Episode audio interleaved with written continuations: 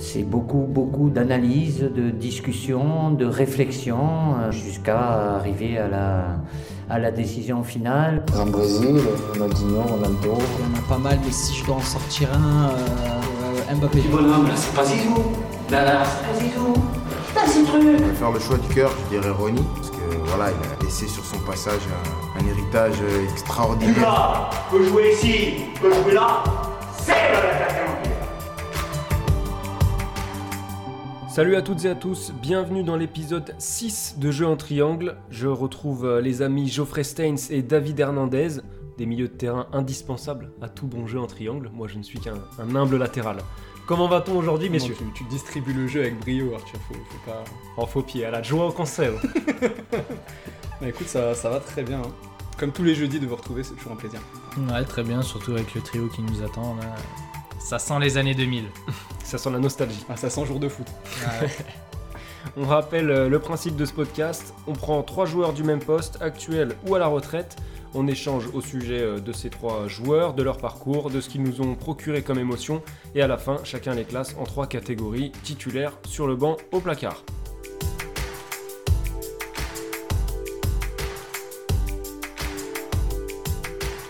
Avant de se lancer, on vous rappelle qu'on est dispo sur toutes les plateformes, de Deezer à Apple Podcast en passant par Spotify. Donc si vous le souhaitez, abonnez-vous, mettez-nous 5 étoiles et partagez ce qu'on fait, ça nous aidera beaucoup. Et puis retrouvez- retrouvez-nous pardon, sur Twitter et Instagram. Messieurs, on va se lancer dans notre premier sujet euh, entièrement rétro, ou presque, parce qu'il y en a un qui fait un peu de résistance, pour se concentrer sur notre euh, Ligue 1 en majeure partie. Aujourd'hui, on a choisi trois buteurs mythiques du début des années 2000, puisque entre la période Stéphane Guivarch en 98 et l'arrivée d'Ibrahimovic au PSG en 2012, ce sont les trois seuls joueurs qui ont terminé deux fois meilleurs buteurs du championnat de France. C'est parti pour un débat autour de Sonny Anderson, Djibril Cissé et Pedro Miguel Paoletta. Oh, Denis Balbir sort de ce corps. Les bases sont posées, préparez la bombe à cheveux et vos meilleurs accents franco-portugais. C'est parti pour l'échauffement.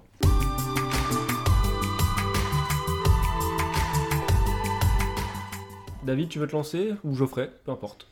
Pour commencer par Sonny Anderson, je vais, je vous surprendre un petit peu à millionner. La révélation, on va dire, c'est 97 pour, euh, pour moi, euh, vraiment où je, tombe, dans la marmite parisienne. Et puis, a ce, ce Lyon, fin des années 90, début des années 2000, que j'aime bien. Je reste supporter du PSG, mais j'ai de l'affection pour ce Lyon.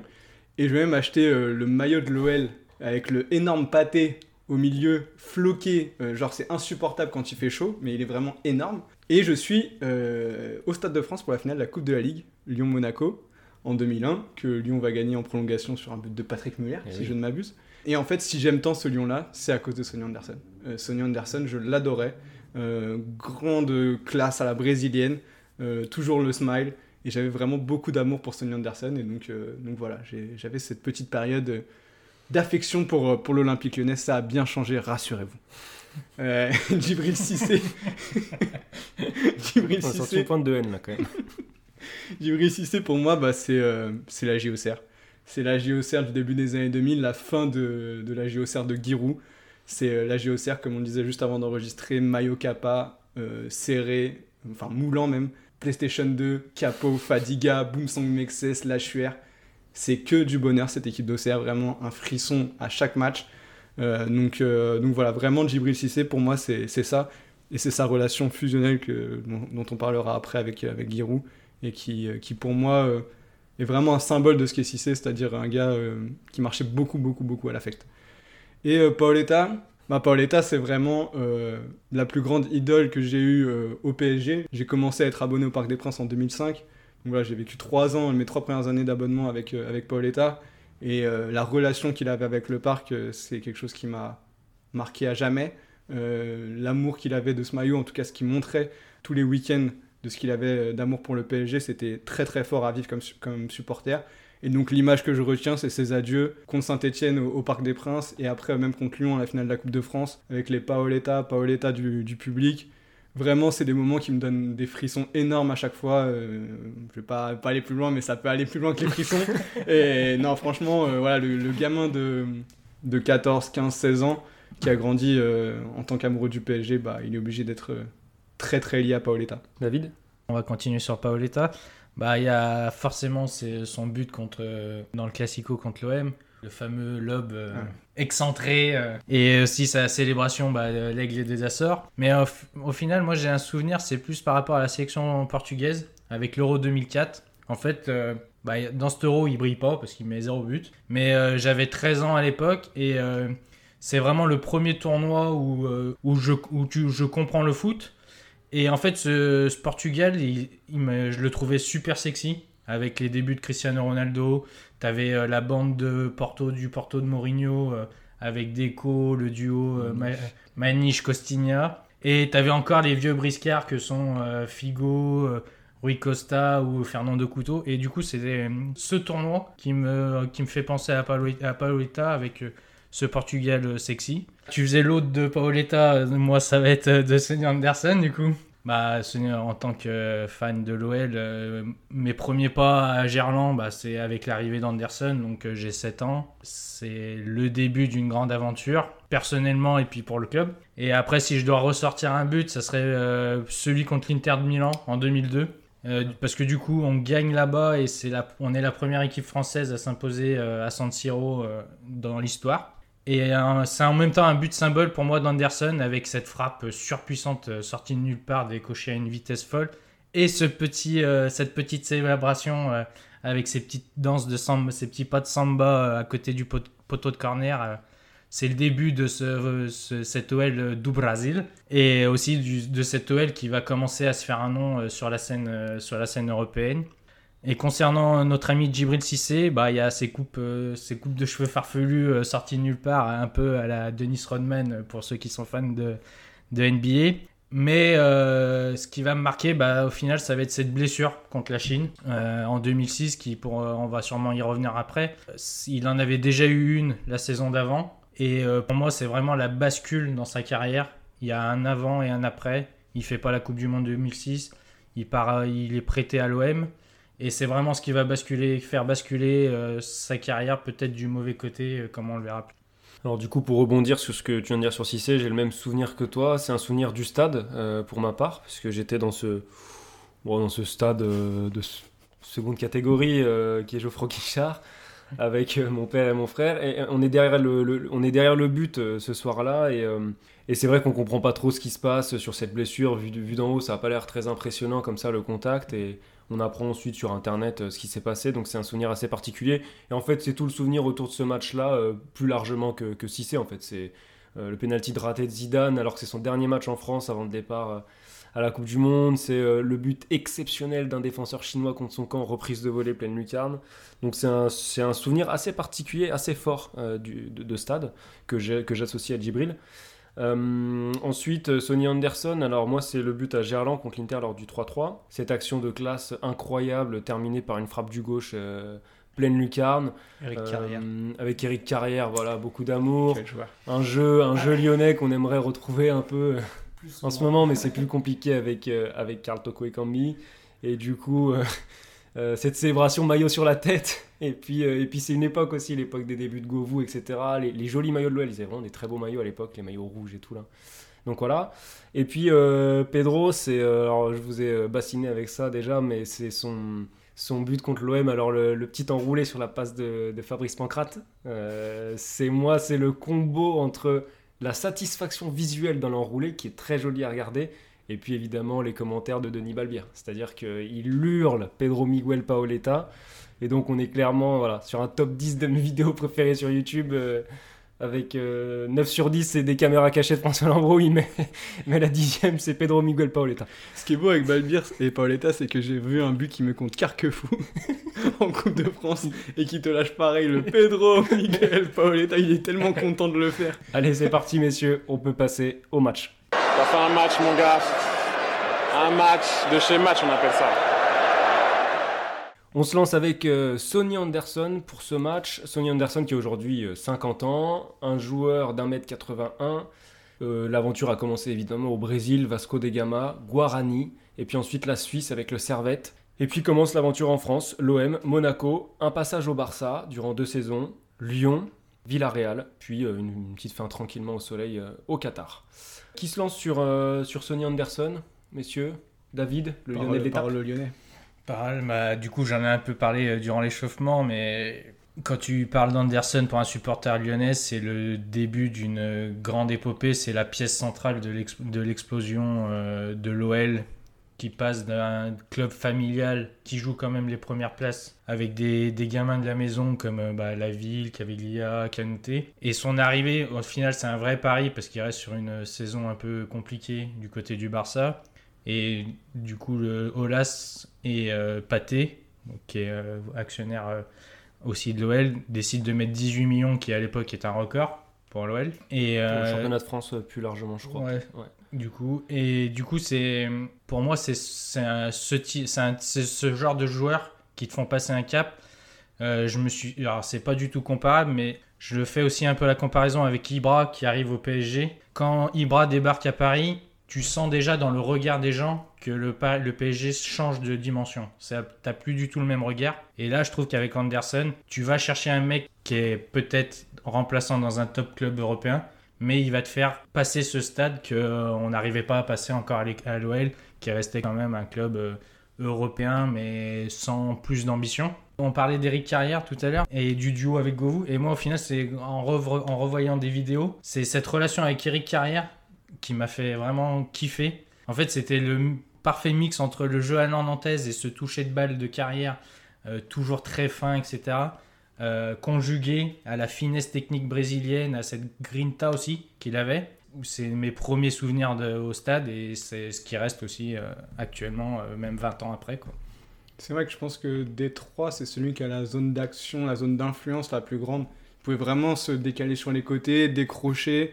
C'était un très bon joueur dans le, jeu, dans les, faits, dans, les, dans les combinaisons plein axe. Il arrivait très souvent à trouver des décalages, à combiner. Euh, je le trouve vraiment, vraiment intéressant là-dedans. Joueur assez facile à, intégrer dans un collectif et en fait, ça se voit à Lyon. que même s'il est, très vite le leader euh, naturel de, l'attaque lyonnaise, même de toute cette équipe. Mais tu, sens que tu peux le mettre en pointe, tu peux le mettre un peu sur un côté. Il va toujours réussir à s'adapter, à faire les choses qu'il faut pour, bien jouer. Et c'est un vrai, vrai leader. Euh, en tout cas, à l'OL, il a été ça. Je pense p- plutôt dans sa carrière, c'était plus compliqué. Mais à l'OL, il s'est vraiment investi de cette mission de faire passer le projet lyonnais dans une nouvelle dimension. Et il a complètement euh, réussi parce qu'en fait, il a l'impact sur le terrain et aussi une, aura en dehors qui est exceptionnelle pour l'OL. En fait, aujourd'hui, on associe l'OL à un club euh, très brésilien. On le voit encore aujourd'hui maintenant avec Juninho qui est revenu euh, comme directeur sportif. On a de nouveau cet afflux un petit peu de joueurs brésiliens à l'OL. Mais en fait, tout ça n'aurait certainement pas existé sans Sonny Anderson. Ben, C'est clair qu'il a cette particularité en fait de, de- de- d'avoir un impact dans les clubs dans lesquels il est passé et ça dépasse même l'OL. C'est-à-dire que je me suis amusé à regarder un petit peu. Quand il est à Monaco, il gagne euh, le championnat de France avec Monaco. À l'époque, Monaco attend son titre euh, de champion de France depuis 9 ans et, et ils sont champions euh, quand il est là-bas. Au Barça, il a une importance bien moindre, je vous l'accorde. Il fait moins de matchs, mais voilà, il va quand même se frotter à des joueurs d'un d'un plus haut niveau. Il y a Figo à l'époque, il y a Rivaldo, il y a des, il y a des grands noms, il y a même Kluivert après qui explose. Et donc quand il est là-bas, deux saisons, deux titres.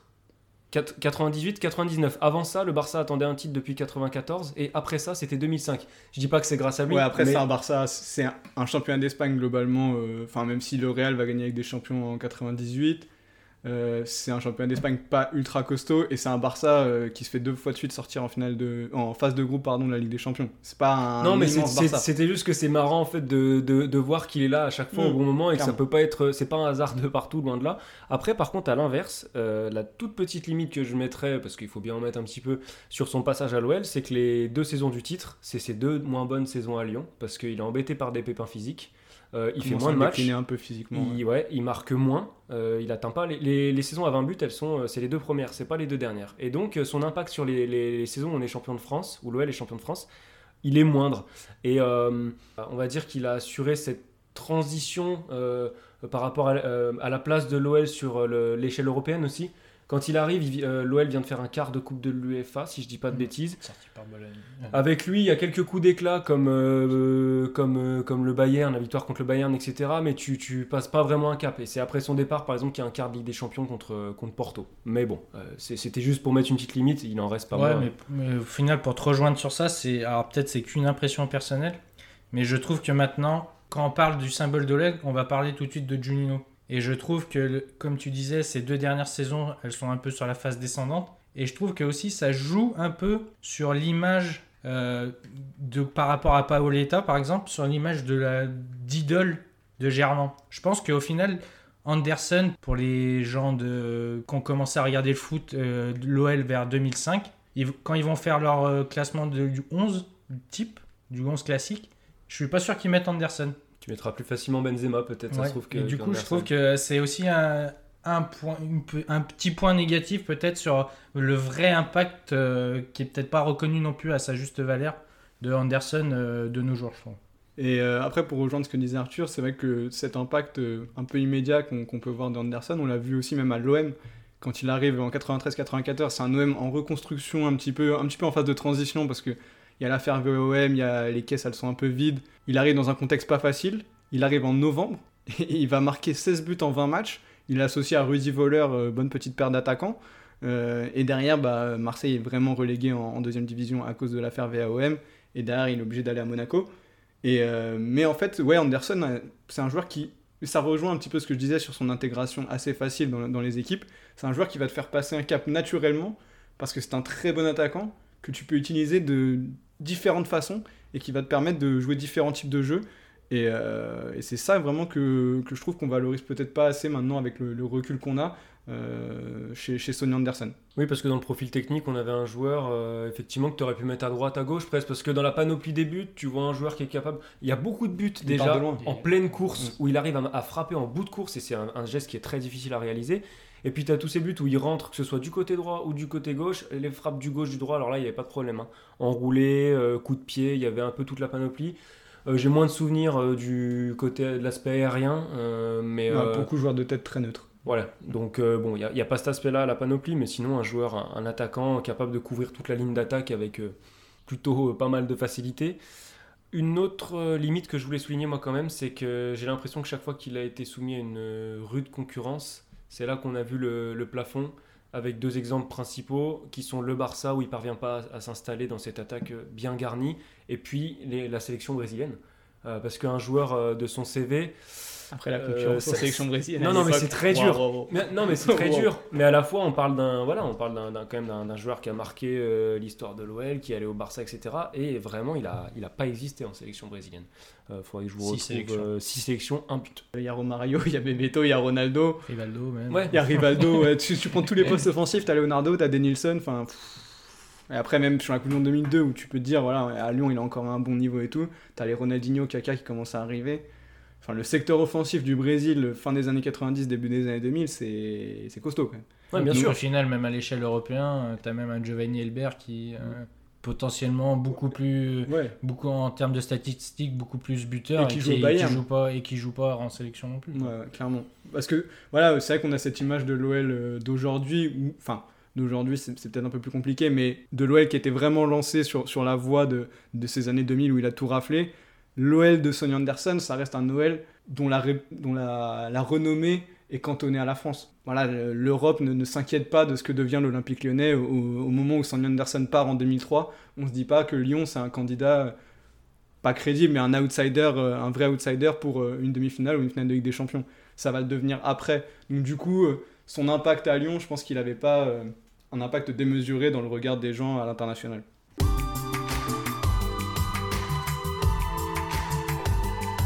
On va pouvoir passer à l'ami Djibril Cissé. Est-ce que vous avez 10 minutes devant vous? Je vais refaire un petit peu son CV. Alors Cissé, il a 39 ans, 1m82. On a trois attaquants de gabarit à peu près équivalents hein, en termes de taille.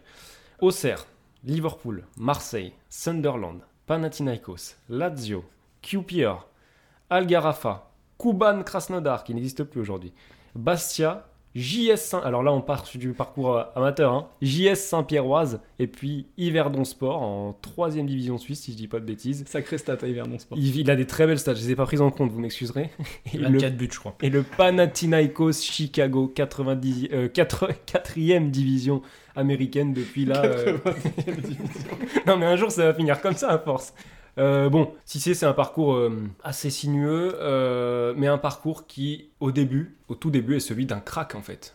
C'est les débuts d'un joueur, d'un potentiel joueur star que l'Europe va même plutôt s'arracher, entre guillemets, après son, sa belle expérience à Auxerre. C'est le, visage d'un attaquant qui détonne aussi par rapport à ce qui se fait à l'époque. C'est un attaquant qui, qui mise sur sa vitesse, alors qu'on est plus sur du jeu de l'attaquant de pointe un peu à la Inzaghi, où euh, ça reste quand même assez cantonné dans, le, dans la surface de réparation.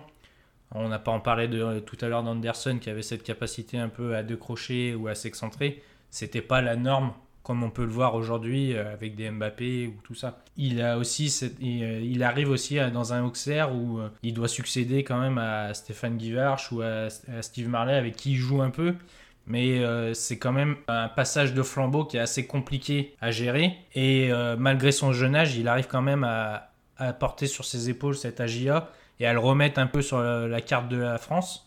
Euh, ils finissent euh, souvent dans le top 4, voire te- dans le top 6, voire top 4. Ouais. Et au moment de son départ, euh, tu retrouves un peu un euh, dont pas tout le monde se fout, mais qui reste dans le ventre, mou, mou. le ventre mou de la, de la première division, parce que oui, ça s'appelait la première division à l'époque. C'était pas la Ligue 1 Euh, Uber Eats. Et euh, ça, ça montre aussi l'impact qu'il avait dans cet Auxerre de, de Giroud, euh, comme tu le disais Geoffrey, symbole avec euh, cette génération, euh, Capo, Mexès. euh, et je trouve que ça montre aussi cette force de caractère qu'on va retrouver un peu plus tard dans sa carrière. Mais on y reviendra après, je pense. Ouais, c'est vrai que tu as vraiment raison sur le côté ovni. C'est un ovni pour, euh, pour l'époque euh, Cissé. Déjà parce que en effet, ultra puissant, ultra rapide. C'est pas du tout ce, que, ce dont on avait l'habitude euh, chez, chez les attaquants. Qualité de frappe monstrueuse. Il envoyait des parpaings incroyables. Et euh, ultra spectaculaire. Parce qu'il était très rapide, d'une souplesse énorme. Il faisait des gestes acrobatiques. Je me souviens d'un but contre Paris où il met une espèce de. C'est un espèce de ciseau, mais. Ouais, euh, voilà, c'est un peu entre la bicyclette et le ciseau. Il va chercher la balle à 2m50. Je pense qu'il aurait pu dunker tellement il était haut. Euh, franchement, impressionnant. Très bon joueur de tête. Il avait un profil vraiment très atypique. Et moi, à l'époque, dans cette division 1, comme tu dis, euh, c'était le joueur qui me faisait le plus peur. Quand Paris jouait au Cerf, je me disais, il peut se passer quelque chose à tout moment avec ce mec-là. Il était incroyable. Bah, il faisait peur à, toi et puis à, tout le monde. Et, il, était du coup attractif euh, à l'étranger. Euh, on entend parler de lui à 18 ans quand même. Euh, première saison de référence, 19 ans. Coupe du Monde 2002, il est en équipe de France, c'est le plus jeune de la liste. Là où Paoletta et Anderson, tu entends parler d'eux à peu près autour de 22 pour Anderson et 24 pour Paoletta. Donc c'est un joueur dont on a entendu rapidement parler. Et juste pour revenir sur le côté, dans le profil, sur le côté qualité de frappe, c'est quelqu'un qui avait une grosse puissance de frappe. Mais par contre, euh, en termes de maîtrise des surfaces du pied, etc., on en parlait un peu en off avant, Djibril, il connaissait surtout le coup du pied, et l'intérieur, extérieur, euh, c'était un peu moins ça. Mais par contre, un jeu de tête, euh, voilà, tout à fait, tout à fait correct. Et, mais quelqu'un quand même à qui on a reproché sa maladresse dans de nombreux clubs, et notamment à l'OM, ça lui a coûté un, passage difficile avec même des sifflets des supporters. Ouais, pas toujours clinique dans la finition, clairement. En fait, je trouve que Cissé, c'était vraiment le mec qui était fort quand il pouvait être spontané dans ses gestes. Mais par contre, dans les face-à-face, pas du tout clinique. Euh, en effet, beaucoup de ratés. Euh, À l'OM, t'as un- t'as ce duo à l'époque, euh, Cissé-Nyang. Bah, il y a eu un peu les... Ils avaient un peu les mêmes défauts euh, à ce côté-là en finition. Nyang, pour le coup, a réussi vraiment à un moment à passer ce cap d'être un excellent finisseur devant le but. Je trouve que Cissé, ça lui a finalement toujours fait défaut. Il a jamais été un finisseur très clinique. C'était un joueur qui, qui avait besoin d'être dans l'instinct pour, euh, pour être très fort euh, dans, dans la finition. Il y a quelque chose, euh, une chose à laquelle on ne peut pas éviter quand on parle de, de Cissé, c'est évidemment ses grosses blessures euh, qui vont euh, bah, être les balises de son passage à Liverpool, c'est-à-dire euh, arriver à Liverpool quelques semaines après, il se fait une grave blessure, donc fracture tibia péroné, et à la fin de son expérience à Liverpool, juste avant ce qui était censé être bah, une Coupe du Monde pour lui, il se fait une deuxième fracture tibia péroné, et donc il y a forcément ce côté, What qu'est-ce if. que voilà, what if, qu'est-ce que serait devenu Djibril Cissé sans ces deux blessures qui sont arrivées à des moments euh, terribles pour lui, au moment où on se disait il peut décoller et au moment où on se disait il va jouer un mondial euh, avec l'équipe de France. C'est un attaquant qui jouait beaucoup sur l'explosivité, sur la vitesse. Et quand tu te fais deux blessures comme ça, coup sur coup presque, forcément ton niveau au retour, il s'en ressent. Et comme, moi, je, comme je le disais pendant l'échauffement, 2006 a été une vraie bascule dans sa carrière. On n'a jamais retrouvé l'attaquant véloce, explosif, comme on a pu le voir euh, pendant, à, Auxerre, et même un peu à Liverpool, parce qu'au final, son expérience à Liverpool, bon, c'est pas. euh, oui, c'est- quand tu regardes les stats, c'est pas folichon. Mais il faisait quand même partie intégrante du groupe.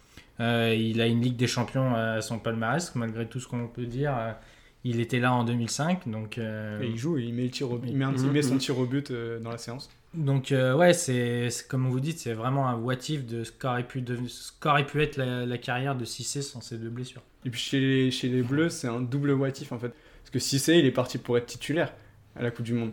Parce qu'en fait, euh, Domenech, il installe un 4-4 de losange improbable euh, sur les matchs amicaux, avec euh, Makelele, Malouda et Vieira qui sont devant lui, Zidane en 10, et devant Henry et Cissé associés.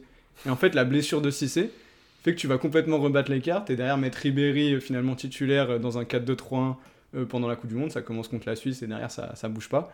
Et en fait, c'est, ça fait deux watifs parce que tu vas en finale de Coupe du Monde dans une configuration sur laquelle tu n'étais pas forcément parti. Euh, et Cissé, je pense, aurait très bien pu avoir le rôle qu'a eu un, Louis Saha qui était un peu cet impact player en sortie de banc ou un Will euh, ces, mecs qui sortaient du banc dans, cette Coupe du Monde 2006. Il aurait pu aussi avoir ce rôle-là s'il avait finalement pas été, pas été titulaire. Et c'est clair que ça change complètement la, perception et aussi la, la carrière de, de Djibril parce que peut-être que s'il n'a pas réussi à passer certains caps, c'est aussi parce qu'à un moment, il lui a manqué ces, ces six mois, un an euh, de jeu, de jeu à haut niveau, d'opportunités, euh, de, progresser quoi, au, contact du jeu. Bah, c'est simple en fait. Après Auxerre, le, le seul moment où il joue pleinement euh, sur une période conséquente, c'est au Panathinaikos. C'est le seul moment où on retrouve Djibril Cissé sur un, deux ans, deux saisons pleines, des buts, voilà, de la matière quoi. Parce qu'après, euh, déjà à partir de Marseille en fait, c'est compliqué. Euh, c'est pas fou à Sunderland. Il y a, bon, c'est de- cette parenthèse en Grèce, mais ensuite à la Lazio, il part au bout de six mois parce que c'est Klose qui lui est préféré.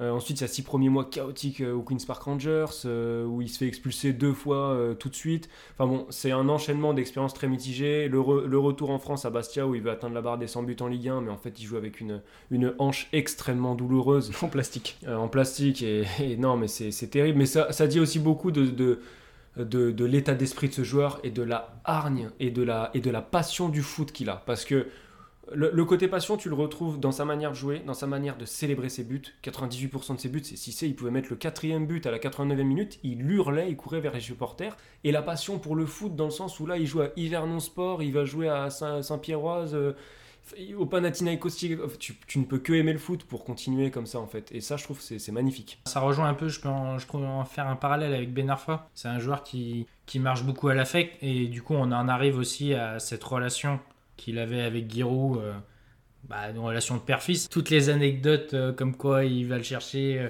il appelle le péage ou il appelle la, euh, Giroud appelle la discothèque pour savoir s'il est bien s'il est, s'il est bien dans son lit ou s'il est en train de faire la Java.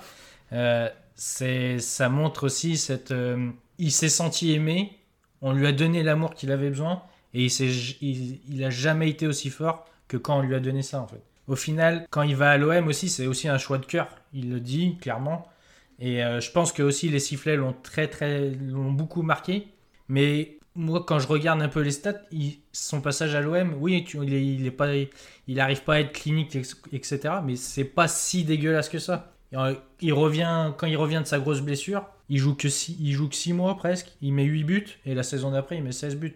Pour Ouais, un attaquant, c'est- pas non plus. euh, et- et son histoire à l'OM, elle peut complètement changer euh, avec la finale de la Coupe de France 2007, où il met un doublé euh, contre Sochaux, et au final, il la perd au, au tir au but. L'OM mène deux fois sur deux buts de Cissé, et il perd cette finale au tir au but. Je pense que dans la perception des supporters marseillais de Cissé, ça, ça joue un rôle énorme. En fait, si Cissé t'offre une Coupe de France, alors que t'attendais un titre bah, à l'époque depuis 14 ans, depuis 93, euh, là, je pense que c'est autre chose, euh, sa place dans, dans le cœur des supporters marseillais. Ouais, c'est pareil avec les Bleus au final, où malheureusement pour lui, on l'associe à 2002 et 2010. C'est quand même euh, Ouais, deux dur. compétitions particulièrement ratées.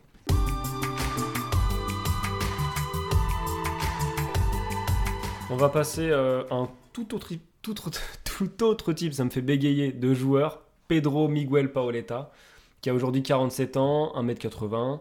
Alors il a fait beaucoup de petits clubs au Portugal, dont Estoril. Et puis ensuite il débarque euh, en Espagne euh, du côté de Salamanque, qui fait remonter en... Enfin, il participe à la remontée en Liga. Et puis ensuite euh, Deportivo La Corogne, où il est champion d'Espagne, j'ai découvert ça en, préparant ce podcast. Puis Bordeaux et le PSG, où il va marquer, euh, voilà, il va marquer la, la Ligue 1 de son empreinte. Peut-être que Geoffrey, tu veux te lancer, on sent qu'il y a beaucoup d'amour. énormément d'amour. Et bah, pour moi, quand je pense Ligue 1 des années 2000, euh, jour de foot, euh, les génériques, euh, les multiplex, enfin voilà, tout ça, quoi, la, Ligue 1, enfin la, première division avec laquelle on a grandi, bah, je pense à Paoletta en fait. C'est, certainement le joueur qui, pour moi, incarne le mieux cette, cette période de la Ligue 1. C'est le finisseur pour moi par excellence. J'ai pas vu en Ligue 1 sur cette époque-là un finisseur meilleur que lui parce que il avait toute la palette de l'attaquant, vraiment. Et grande, grande justesse devant le but. Et ce que j'ai toujours aimé chez, euh, chez Paoletta, c'est son physique euh, voilà, de gentleman, de gendre idéal, que tu as, que as envie de, de présenter à papa et maman. Mais en même temps, tueur de sang-froid. En fait, ça me fait penser à Kaiser Soze dans Usual Suspect. C'est un peu le mec, tu penses jamais que c'est lui qui va te planter. Mais en fait, euh, voilà, c'est le vrai tueur, c'est lui. Merci du spoil. hein. Pedro, c'est c'est vraiment ça. C'était le, le, le buteur, à la fois tout le temps sourire et en même temps un énorme tueur devant le but. Moi, ce que je trouve exceptionnel chez Paoletta, c'est. euh, bon, on reparlera après du. On, on aura l'occasion de reparler du joueur qu'il est. Mais euh, c'est l'adaptation, en fait, euh, à la France tout de suite. Euh, C'est-à-dire que le mec débarque à Bordeaux pour remplacer Sylvain Wiltord. Il fait trois saisons, trois saisons à plus de 20 buts, deux fois meilleur joueur de Ligue 1 Premier match triplé. et triplé pour le premier match. Euh, C'est Nantes, je pense. Ah non, ouais. ouais. Qu'est-ce qu'il faut dire de plus? Moi, j'ai halluciné euh, quand j'ai vu. euh, je me suis refait des petits sujets sur Paoletta histoire de me remettre aussi un peu dans le bain. Il y avait un, passage où ils interviewaient, euh, à l'époque où ils martyrisaient tout le monde, ils interviewaient plein de gardiens de Ligue 1 en mode euh, qu'est-ce qu'il faut faire contre Paoletta? Et t'as du Landreau, t'as. T'as euh, Jeannot, t'as plein de gardiens comme ça et en fait personne sait quoi faire et ouais il était considéré comme le- l'ennemi numéro un, enfin le, le danger numéro un de la Ligue 1. Ce qui m'impressionne le plus chez lui, c'est sa qualité de contrôle. C'est qu'il avait une qualité de contrôle hors norme qui lui permettait en fait de se mettre tout de suite dans le sens du but et d'avoir la bonne position pour soit pour ouvrir son pied, dont on parlait tout à l'heure de son but contre l'OM où il fait son enroulé. On parle souvent des enroulés de, de Thierry Henry, mais les plats du pied euh, côté opposé de Paoletta, c'est une merveille à chaque fois que tu regardes. En angle de derrière, c'est c'est un bijou. Peut-être des trois, c'est celui qui est pas le plus individualiste, mais le plus euh, buteur dans l'âme. C'est vraiment le vrai buteur, quoi. On, c'est pas celui qui va se décaler euh, vraiment sur un côté ou quoi que ce soit. Il, lui, c'est vraiment sa zone. Je trouve que ça reste quand même le- l'entrée de surface, euh, le rôle d'attaquant, quoi. Je suis d'accord parce que je pense que c'est aussi lié à son profil physique, c'est-à-dire qu'il était quand même vraiment pas rapide, euh, il n'avait pas un grand dynamisme quoi, pour, pour mettre sur un côté, c'était compliqué. Mais je trouve que son apport dans le jeu est quand même un peu sous-estimé. C'était un joueur de pivot très correct, assez bon dans le jeu en une touche, dans le jeu en combinaison. Il pouvait très souvent trouver des décalages. Euh, je sais qu'à Paris à l'époque, on jouait beaucoup avec des ailiers, soit dans des 4-4-2 ou dans des 4-3-3. Assez fort, euh, enfin assez fort. Plutôt juste en fait dans, dans ces décalages sur les côtés. Et, euh, en fait, il a tiré tellement la défense dans l'axe qu'il avait très souvent à, délivrer les petites passes et tout. C'est pas un passeur décisif dans l'âme, mais très souvent des avant-dernières passes pour après donner un bon centre. Voilà, je, trouve qu'on qu'on sous-estime un poil son apport dans le jeu, même si je veux pas en faire un, un- un joueur de collectif exceptionnel non plus. Pour moi, par exemple, un Sonny Anderson est beaucoup plus complet de, de ce point de vue-là. Et, et- et sur son côté buteur, tu parles d'un côté renard des surfaces, il est quand même vraiment pour moi un peu plus que ça. Tu vois, c'est pas Pipo Inzaghi, c'est pas un mec qui va mettre Non. que des buts de raccro. Beaucoup de coups de génie, euh, des trucs qui sortent de nulle part. Je me rappelle d'un lob euh, qui met avec Bordeaux Oui. euh, au Parc des Oui. Princes à Casagrande, un but mais vraiment de 55 mètres, où il est limite dos au but, il a vu que Casagrande était avancé, il met un lob de 50 mètres. Des gestes spectaculaires, vraiment énormément de buts très spectaculaires. Euh, je me souviens d'une volée à Nantes où la balle elle lui vient de derrière, il la prend, un geste ultra difficile et il arrive à marquer. Et même un des, un des souvenirs qui me revient, qui n'est pas un but, c'est contre Auxerre en- dans un vieux match de Coupe de France. Il met une aile de pigeon sur un centre qui vient de la droite, Oui. aile de pigeon qui s'écrase sur la barre. Mais c'est un geste d'une pureté. Même l'aile de pigeon, il l'a fait, il est équilibré parfaitement. Vraiment, je trouve qu'il avait tous les gestes euh, de l'attaquant. En fait, il savait comment faire pour marquer. C'était, inst- T'as l'impression d'un, d'un instinct naturel chez lui de, de buteur. Ouais, même dans le domaine aérien, où c'était un joueur qui avait un bon timing, bon de la tête. Il manquait peut-être, allez, un pied gauche un petit peu meilleur peut-être. Ouais. Voilà, mais euh, pour, euh, pour vous rejoindre, effectivement, il y avait ce côté malice et euh, compensé par soit la, soit la qualité de l'appel, soit la première touche, le manque d'impact euh, physique. En parlant d'impact, euh, je trouve que il a eu bon, a eu la malchance d'être là aussi pendant l'ultra domination lyonnaise, mais il n'a pas eu un réel impact sur les résultats des- de Bordeaux et du PSG. C'est-à-dire que Bordeaux, quand il arrive, euh, il enfin à Bordeaux, il a jamais fait mieux que quatrième. Je parle sur le- la scène de la Ligue 1. Et au PSG, il y a cette première saison, ils finissent deuxième à 3 points de Lyon, si je dis pas de bêtises. La Ouais. première saison de Paoletta au PSG. Et ensuite, c'est 9e, 9e, 15e, 16e. C'est un vrai regret parce qu'on aurait aimé, enfin moi en tout cas, j'aurais aimé voir Paoletta dans une équipe dominante et il aurait, c'est un joueur qui aurait mérité de gagner des titres. Et ça, du coup, ça rejoint, j'en profite, un- une autre limite. Je trouve que il, avait peut-être ce côté un peu trop cocon qu'il a eu à, ses, tout débuts au Portugal où il est parti faire des essais à Porto et je crois à Benfica. Il en est revenu très vite parce qu'en fait, il voulait pas cou- euh, quitter le cocon familial. Et je trouve qu'on retrouve un petit peu ça ensuite où il était très bien à Bordeaux. Ensuite, il était très bien au PSG. Alors, vous allez peut-être m'en dire plus. Est-ce qu'il a eu l'occasion de signer dans des plus grands clubs? Et, il y a quand même ce côté. euh, Enfin, oui, il y avait l'OL, mais. Et enfin, on aurait aimé, quoi. C'est- un petit regret quand même par rapport à la qualité du joueur de le voir dans un encore plus grand club. Déjà, je trouve que son palmarès, en effet, en championnat, c'est assez compliqué, mais son palmarès, c'est quand même un poil sous-estimé. Tu as deux Coupes de France et deux Coupes de la Ligue, et à chaque fois, il a des impacts très forts euh, dans, ses, dans ses victoires, et il marque euh, dans trois des quatre finales que Bordeaux ou Paris gagnent. Euh, donc je trouve qu'il était quand même impactant dans, sa faculté à ramener des titres à son, équipe. Après, en effet, en championnat, je pense que à Bordeaux, il a payé un Bordeaux un peu en transition, et à Paris, euh, en fait, on, sort de cette saison où, euh, le PSG finit deuxième, et derrière, tu as Gabriel Heinze qui part, Juan Pablo Sorin qui part, Frédéric Déhu, Fabrice Fiorez, des joueurs vraiment très importants de ce groupe. Et du coup, derrière, c'est plus jamais la même chose parce que tu fais venir des joueurs bien en dessous, tu fais venir des Stéphane Pichot, Fabrice Pancrate. En fait, il a jamais eu une équipe au niveau qu'il avait la, la première saison. Donc, c'est. C'est un peu les deux, c'est-à-dire qu'en effet, il a peut-être pas eu la faculté à porter son équipe. Pedro, c'était pas un joueur capable de se créer une action tout seul. Il fallait qu'il y ait un collectif autour qui lui amène les ballons, qui lui fournisse des munitions. Il pouvait pas partir de 40 mètres et marquer un but. C'était pas du tout dans sa palette de jeu. Je rejoins un peu Arthur sur ce côté euh, du fait qu'il n'ait pas fait, entre guillemets, passer ce cap au PSG. Je trouve que ça se retrouve aussi en sélection. En fait, il est avant CR7, c'est le meilleur buteur de la CLSAO, mais il n'a pas vraiment, il pas d'impact en soi sur, euh, sur la sélection. Euh, il, fait, il, a, il, il marque 47 buts, mais tu en as zéro inscrit, pendant l'Euro 2004, comme j'ai déjà dit. Il fait un match à l'Euro 2000 et en, so- en soi, il marque 3 buts en- pendant la Coupe du Monde 2002, mais avec une élimination du Portugal Il met un triplé ouais, Ouais. contre la Pologne. contre la Pologne, avec une émi- élimination du Portugal au premier tour. Et au final, il n'y avait pas non plus une concurrence énorme. Sa concurrence, c'était Nuno Gomez ou, euh, ou euh, Elder Postiga. C'était pas non plus. euh, c'était pas Ronaldo, comme on a dit euh, avec euh, Sonny Anderson. Ça rejoint un petit peu euh, l'analyse qu'on avait de la carrière de Lewandowski avec la Pologne, c'est-à-dire beaucoup de buts en, en éliminatoire contre des équipes un petit peu plus faibles. Notamment, il finit meilleur buteur des, des qualifications pour la Coupe du Monde 2006. Euh, parce que 47, sélec- 47 buts pardon, en 88 sélections, c'est un très beau ratio quand même. C'est plus de- plus d'un but tous les deux matchs. Mais en effet, en grande compétition, impact euh, négligeable, voire négatif. Euh, on va pouvoir passer au temps additionnel. C'est parti pour le choix final de chacun. Additionnel, 3 minutes minimum. 3 minutes de bonheur en plus. Geoffrey, on te laisse t'exprimer. Et... Quel y a-t-il du suspense ça, ça s'impose à moi de mettre euh, Pedro Miguel Paoletta titulaire. Parce que pour moi, c'est la Ligue 1 des années 2000, c'est Paoletta. C'est le meilleur attaquant pur des trois, le meilleur finisseur. Il a toutes les euh, qualités qu'on demande à, à un attaquant parce que il sait toujours faire le bon geste quand il est devant le but. Aussi, on a, on a un peu négligé sa faculté à mettre des coups francs, euh, à mettre des pénalties bien évidemment. Euh, vraiment, il, il savait tout faire, Pedro, euh, dans- quand il était dans la surface ou, ou à ses abords. Mais dans ce football des années 2000, c'était l'attaquant ultime euh, de Ligue 1. Sonny Anderson, pour moi, sera, sera mon remplaçant. Voilà, c'est quelqu'un que j'ai toujours beaucoup apprécié, le sourire, euh, la classe, en même temps, comme vous le disiez, une vraie grinta, une vraie détermination.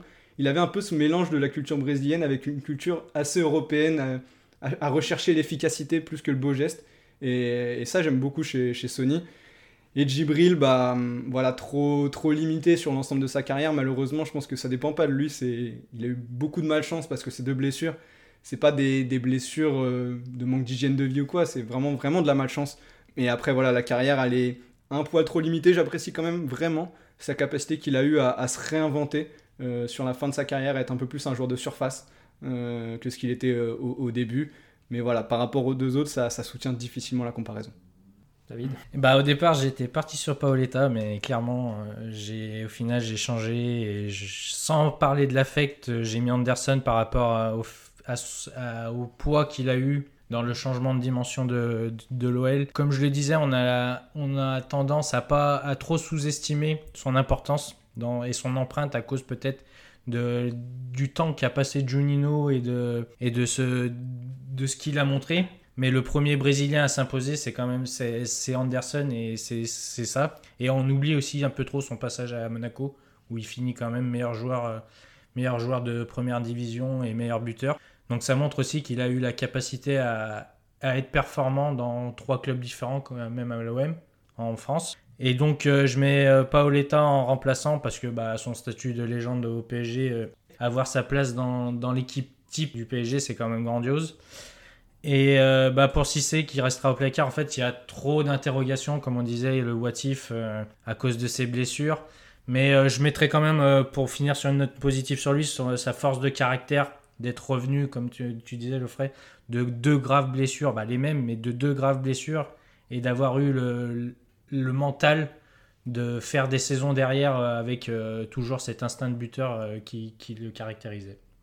Euh, je vais avoir le même classement que toi, David. J'ai, bah, de la même manière, j'ai longtemps eu Paoletta en tête pour ma place de titulaire, mais je vais mettre Sonny Anderson. Effectivement, moi aussi, je suis sensible à, cet impact dans les résultats dans les clubs où il est passé. Ça a été un crack quand même. Euh, il est arrivé jeune, il a performé euh, jeune en France. C'est, une petite différence avec Paoletta, qu'il n'a pas eu vraiment ce statut de, petit crack. Il tente le coup en, Liga. Bon, il joue pas énormément, mais, mais il y a quand même deux saisons au Barça. C'est quand même pas mal. Et puis.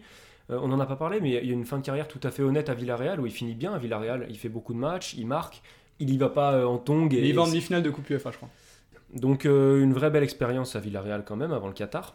Paoletta, si je parle sensibilité footballistique, je vais avoir, euh, j'aurais eu tendance à le mettre lui en numéro 1 parce que j'adorais le joueur qu'il était et il incarnait vraiment une classe euh, avec euh, les intérieurs du pied dont on a parlé, les coups francs, la malice, beaucoup de choses que j'aimais et une vraie sympathie pour l'homme. Ce qui me manque, comme je disais un peu plus tôt, c'est de, j'aurais aimé le voir jouer dans une équipe qui jouait vraiment euh, le titre tous les ans, dans un plus gros club, de le voir essayer euh, après être passé en France, euh, aller tenter une expérience à l'étranger. Et puis au placard, Djibril Cissé, euh, bah, comme avec Gourcuff dans un précédent podcast, le cœur me le cœur me le met en numéro 1, mais c'est impossible parce que le problème c'est que ce qui aurait dû faire la différence, à savoir son passage à Liverpool, eh ben, il a été marqué certes par une Ligue des Champions, mais surtout par des grosses blessures. Donc malheureusement, le tournant, il est là, et c'est ce qui fait que on est obligé, de par la suite de sa carrière, de le mettre au placard. Voilà euh, pour euh, notre classement. Euh, on attend le vôtre. Vous pouvez nous rejoindre euh, notamment sur Clubhouse le lundi soir à 21h30 pour euh, débriefer, prolonger même euh, le débat et surtout vous donner la parole à vous. C'est ce qui nous intéresse dans ces moments-là. Merci à tous de nous avoir écoutés. Merci à vous deux, Geoffrey, David, euh, pour ce nouvel épisode toujours aussi plaisant à enregistrer. Et à jeudi prochain.